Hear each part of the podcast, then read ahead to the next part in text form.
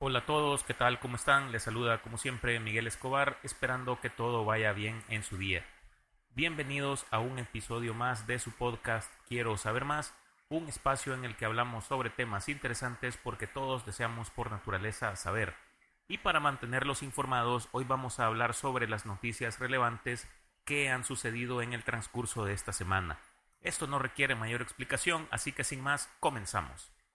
En México se dictó prisión preventiva para un grupo de militares vinculados a la desaparición de 43 estudiantes de la Escuela Normal Rural de Ayotzinapa.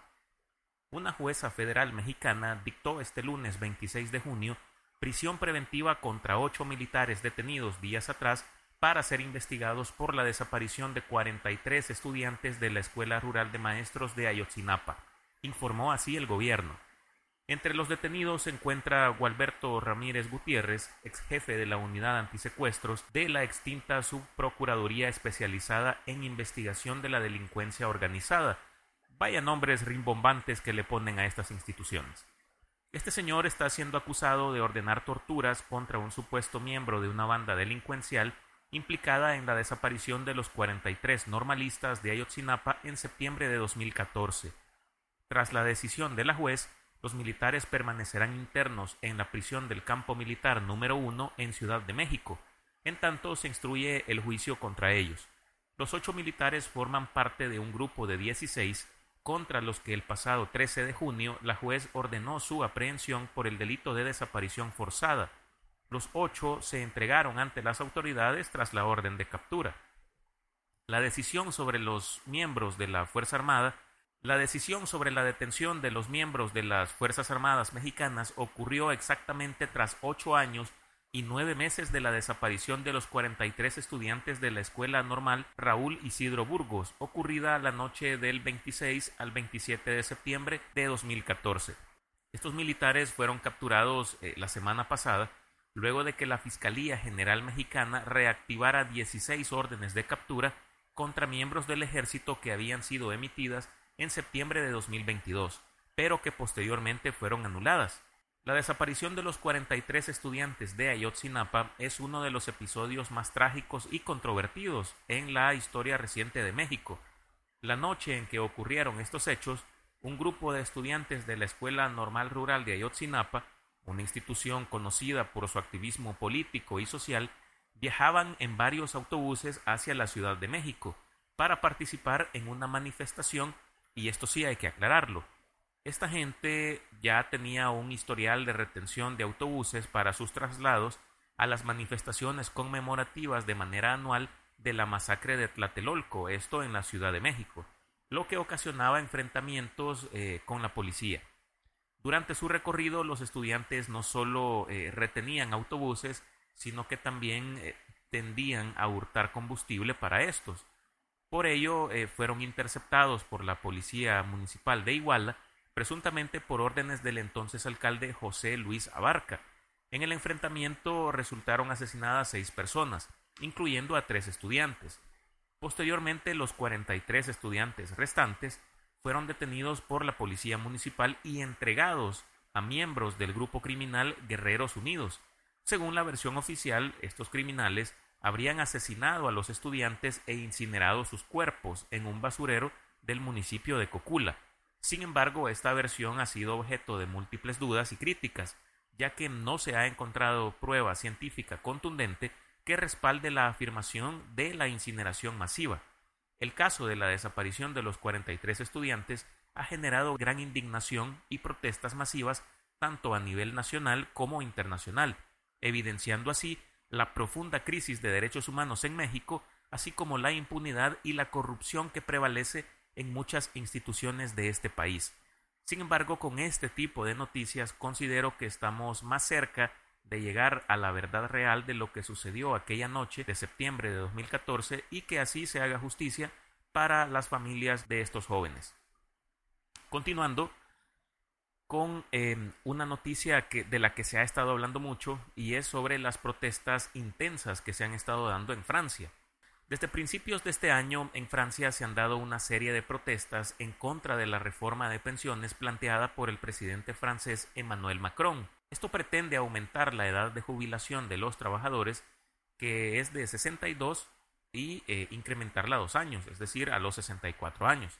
A causa de esto, durante los meses de enero, febrero y marzo de este año, se han dado eh, una serie de crudas protestas en este país, pero recientemente eh, ocurrió un suceso bastante lamentable, y es que se dio la muerte de un adolescente de 17 años como consecuencia de un disparo por parte de un policía tras supuestamente escapar de un control vehicular y esto provocó en la noche de este martes 27 de junio el estallido de disturbios en la zona de Nanterre, en la periferia oeste de París.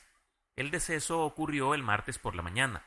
En un primer momento, fuentes policiales aseguraron que el vehículo conducido por el adolescente chocó con dos agentes que se conducían en una motocicleta. Estos disturbios han estado marcados por saqueos, incendios y ataques a edificios públicos en un gran número de ciudades francesas. Según los primeros indicios de la investigación, dos policías en motocicleta querían controlar el automóvil en el que se conducía este adolescente y que circulaba a gran velocidad supuestamente por un carril en el que no estaba permitido que circulara. Los policías le habrían indicado al conductor que se detuviera en un semáforo en rojo, pero este arrancó de nuevo. El agente acusado de dispararle ha sido detenido por cargos de homicidio, pero las protestas en Francia no se detienen. El caso de este adolescente ha reavivado la controversia sobre la acción policial en Francia, donde se registró un récord de 13 muertes durante controles de tráfico el año pasado. Y este joven, identificado como Nael, es la segunda persona en este año que muere de esta manera en Francia. Hace dos semanas la policía disparó contra un conductor de 19 años en una ciudad al oeste de Francia, luego de que presuntamente golpeara a un agente en las piernas durante un control de tráfico. Organizaciones como Amnistía Internacional y el Consejo de Europa han acusado recientemente a las fuerzas de seguridad francesas de abuso policial en el manejo de manifestaciones masivas, como las de los chalecos amarillos o las más recientes protestas por la reforma contra las pensiones. Pero la muerte de este joven va más allá, y es que a tres días de su muerte la ONU le pidió este viernes a Francia que aborde con seriedad los problemas de racismo y discriminación dentro de los cuerpos policiales. Este joven de 17 años, el cual eh, nos estamos refiriendo, que falleció eh, por culpa de la policía, según lo expresan los manifestantes, debemos de manifestar que es un joven de ascendencia argelina. Por lo tanto, eh, bien pudiera ser que eh, se haya dado algún tipo de circunstancia ahí discriminatoria o de racismo. Entonces, em, esto ha despertado nuevamente la ira en los suburbios eh, menos favorecidos de Francia, las barriadas periféricas que a menudo albergan a los sectores más pobres de la sociedad francesa. Se ha dicho que las personas que viven en estas comunidades, en estos barrios marginales de París, tienen dos veces más probabilidades de ser inmigrantes que el promedio nacional y tres veces más probabilidades de estar desempleados. Esto hace que estos barrios se vuelvan escenarios de violentas protestas tras casos como el de este adolescente asesinado. En 2005 fue en otro suburbio parisino el que estalló tras la muerte de dos jóvenes musulmanes de 15 y 17 años electrocutados en una subestación eléctrica cuando escapaban de la policía. Nicolás Sarkozy, quien en aquel tiempo era ministro del Interior y luego sería presidente de Francia, calificó a los manifestantes que comenzaron estas protestas como escoria.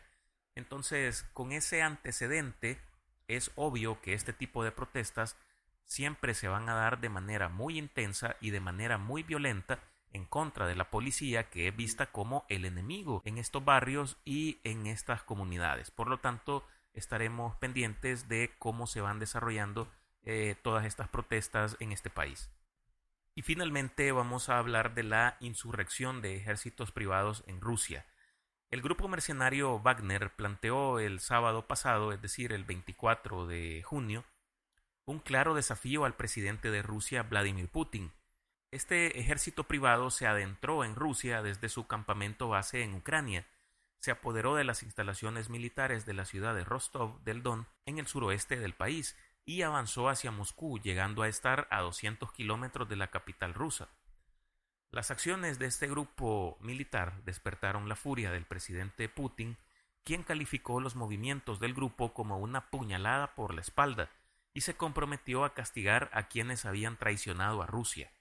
El líder de este grupo militar dijo que su objetivo no era un golpe militar, sino una marcha por la justicia, que decidió emprender después de que el cruce de acusaciones con los jefes militares rusos se intensificara dramáticamente. Horas después, tras la mediación del presidente de Bielorrusia, Alexander Lukashenko, el líder del grupo Wagner anunció la retirada de sus tropas y el Kremlin dijo que retiraría los cargos en su contra. Pero, ¿qué es este grupo Wagner del que tanto se ha estado hablando últimamente? Este es un ejército privado de mercenarios que ha estado luchando junto al ejército regular ruso en Ucrania. Se estima que allí hay decenas de miles de efectivos de Wagner, y estos han jugado un papel importante en la larga y costosa lucha para tomar la ciudad de Bakhmut de manos de las fuerzas ucranianas. El grupo se describe como una compañía militar privada, pero el gobierno ruso estuvo tomando medidas recientemente que se consideraron un intento de controlarlo. Este grupo fue identificado por primera vez en 2014 cuando respaldaba a las fuerzas separatistas prorrusas en el este de Ucrania. En ese momento era una organización secreta, que operaba principalmente en África y Medio Oriente, y se cree que contaba con solo alrededor de 5.000 combatientes, en su mayoría veteranos de los regimientos de élite y fuerzas especiales de Rusia. Desde entonces ha crecido considerablemente y esta organización comenzó a reclutar grandes cantidades de mercenarios en 2022, debido a que Rusia estaba teniendo problemas para incorporar a sus filas hombres para el ejército regular. Sin embargo, el número de soldados eh, citados por este líder de este grupo Wagner el viernes fue cerca de 25.000, ya que alrededor de 20.000 murieron durante el conflicto en, en Ucrania. En comparación, se estima que el ejército ruso cuenta con cerca de 800.000 soldados activos, se calcula que esta fuerza tuvo en algún momento más de un millón de soldados, pero se cree que perdieron alrededor de 220.000 durante la guerra. Alrededor del 80% de las tropas de Wagner en Ucrania han salido de las prisiones, dijo el Consejo de Seguridad Nacional de Estados Unidos a principios de este año. Aunque las fuerzas mercenarias son ilegales en Rusia, el grupo Wagner se registró como empresa en 2022 y abrió una nueva sede en San Petersburgo. Desde 2015 los mercenarios del grupo Wagner han estado en Siria luchando junto con las fuerzas progubernamentales y protegiendo los campos petroleros. También hay mercenarios de este grupo en Libia, apoyando a las fuerzas leales al general Haftar. La República Centroafricana ha invitado a Wagner a proteger las minas de diamantes y se cree que también defienden las minas de oro en Sudán. Con esta noticia vamos a ir cerrando este capítulo, espero que haya sido de su agrado, como siempre les agradezco por escucharme, suscríbanse al podcast en su plataforma preferida, compártanlo con sus amigos, familiares o con quien gusten, nos escuchamos la próxima semana con un nuevo recuento de noticias, me despido deseándoles como siempre lo mejor, saludos y hasta pronto.